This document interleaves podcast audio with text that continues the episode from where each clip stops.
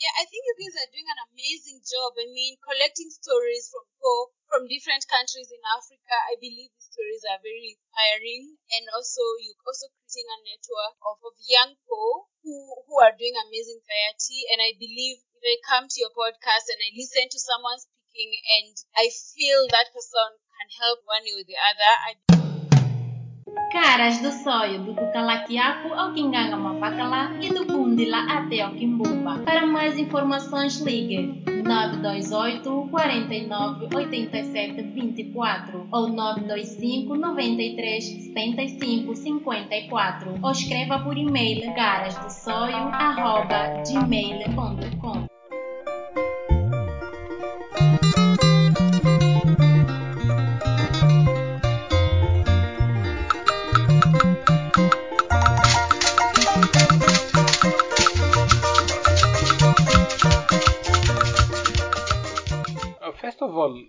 would like you to introduce yourself. So my name is Lydiah Karanja.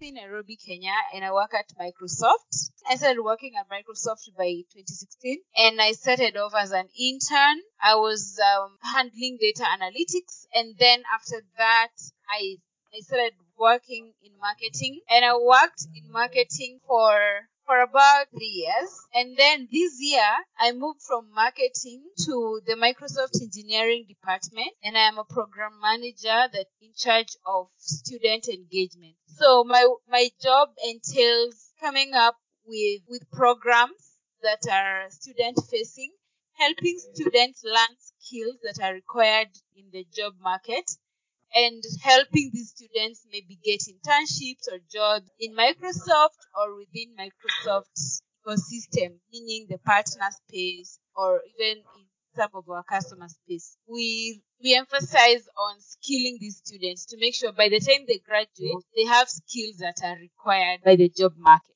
You just you just told me that you have been working for Microsoft since 2016, and you started as a data Yes. analytic. Yes. You went there for internship first of all, eh? Or you just applied straight Yes. off to Microsoft? I started as an intern. That's wonderful. Yeah. Uh, but now you are in the marketing department. Yeah. How long did you take for you to move from another department? I see. So what I have always always done whenever I'm working in one department and I'm interested in another department, I volunteer to work with people who are already working there. Like when I was an intern, I was very much interested in marketing. I wanted to know what marketing people do. So I would volunteer to help with their project. I would learn from them.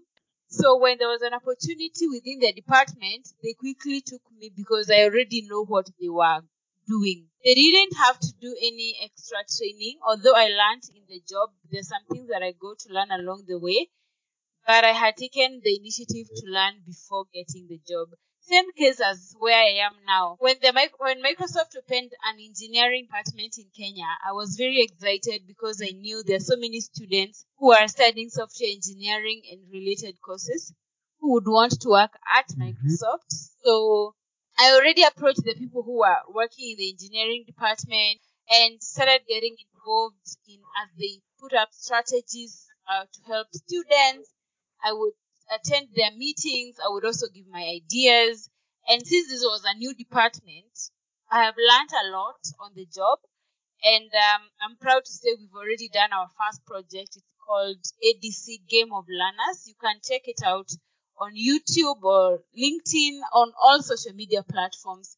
This is the first project we worked on. Yeah. Lydiah, Yeah. can you spell it? How to write it? ADC Okay. Game of Learners. Okay. Just, Just to answer your question, whenever I'm interested to join a department within Microsoft, I start by learning what that department is about and volunteering to work with people in that department. so that when an opportunity comes up, I am able to join in and hit the ground running without extra training. Although learning happens every day, so every day on the job for me is a learning opportunity. Okay. Are you not working outside of Microsoft like your personal project? For my personal projects, I volunteer as a mentor for girls, an organization called called Women for Education. So I volunteer to mentor young girls in universities within the organization. I am also a Toastmaster. I don't know if you have heard of Toastmasters International. No. Okay, it's a group of people who love and enjoy public speaking. So it's a multinational organization for people who want to learn public speaking and become better speakers. So I've been a member of that organization for three years now. So in my free Wow. time, I'm learning how to do speeches. I I give speeches. I I am evaluated, given feedback. Yeah, it's an it's an interesting. It has been very good and interesting. I've learned a lot. Yeah. I, I, I saw I saw on your uh, Instagram profile you love going to church. I do, I do. Okay, yeah, about church. I I Tell us go to more about church. that. All right. I am very passionate about church and I might talk too much about it, but I'll try to restrict myself. So I go to uh, a church, an SDA church here in Kenya. It's called Lavington uh, Seventh day Adventist Church. I've, I've been a member of the church for almost five years now. And I'm currently the sec- the youth secretary. So I we together with the other people in the leadership, we plan programs for the youth in the church, especially during this COVID period when we are not going to church. We plan online programs just to help and encourage each other.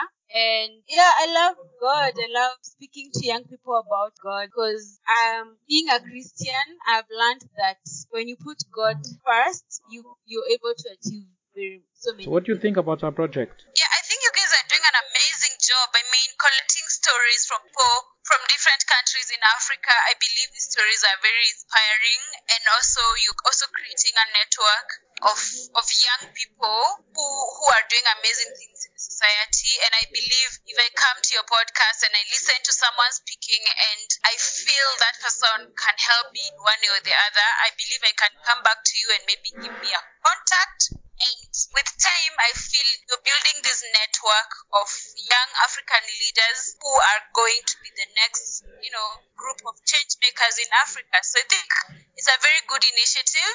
Uh, you're doing a great job. Okay. But I'm always happy to share my story, and I'm happy. I I love inspiring young people. Sometimes when I post something on my social media, Mhm. I get young people sometimes who are students telling me, asking me if I can mentor them. So I always create time to give them a call, write them an email, answer some questions they might have. Because I believe there are so many opportunities out there that some young people are not aware of. And those of us who are who have visibility, it's our duty to help others, especially those of us who are working. We have an obligation to students who are still in school. Mhm. Let us hold their hand, let us share these opportunities, let us help them not to make the same mistakes we did so that we have a new generation of better people in the society.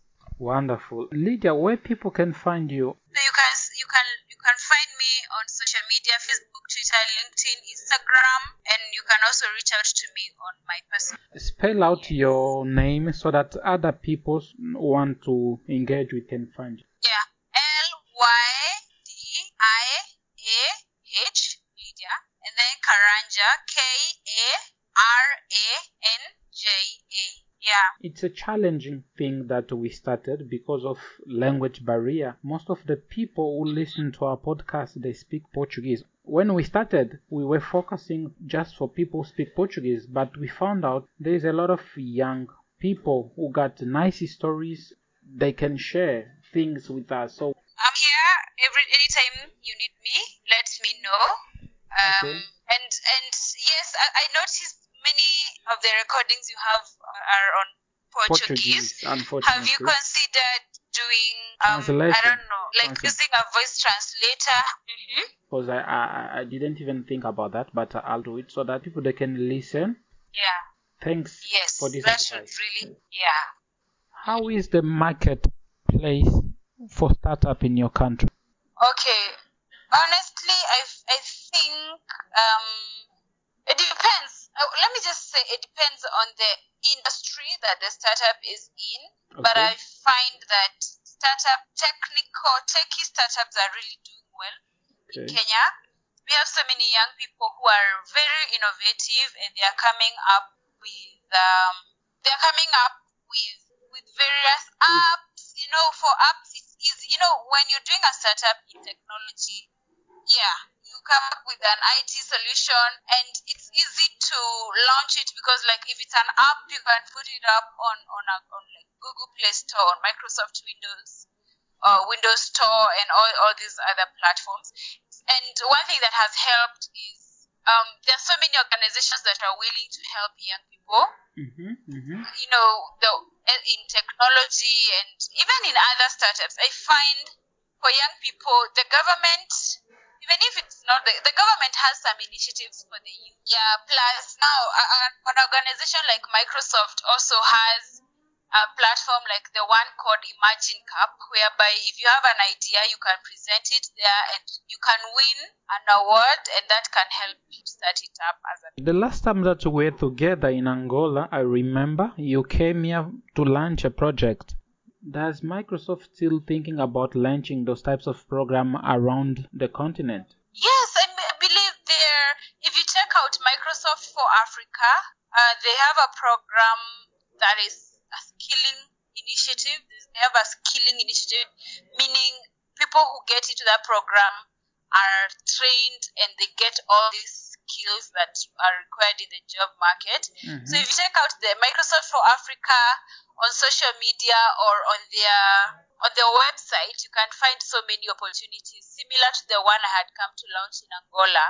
That was Microsoft Cloud Society. Mm-hmm. And I believe so many companies have online programs, skilling programs that you can take advantage of. But I believe, yeah, Microsoft is very keen that skilling program. I really appreciated your brief introduction about yourself. I hope you're gonna be there to help others, especially the of young course. ones. Yes, I will. Anyone who wants my help, if you need some advice, something that I'm able to help with, I am more than willing to help. Drop me an email. You can find me on LinkedIn, on social media. I'll be very much happy to help. How is Angola? I miss I miss Luanda. I miss the fish and the good weather. Oh. Beautiful. I can't wait to come back. We are Africans. We are strong. We are we are resilient, and we always manage. Thanks. We All are right. done. Thank you. Bye bye. Bye bye. Have a good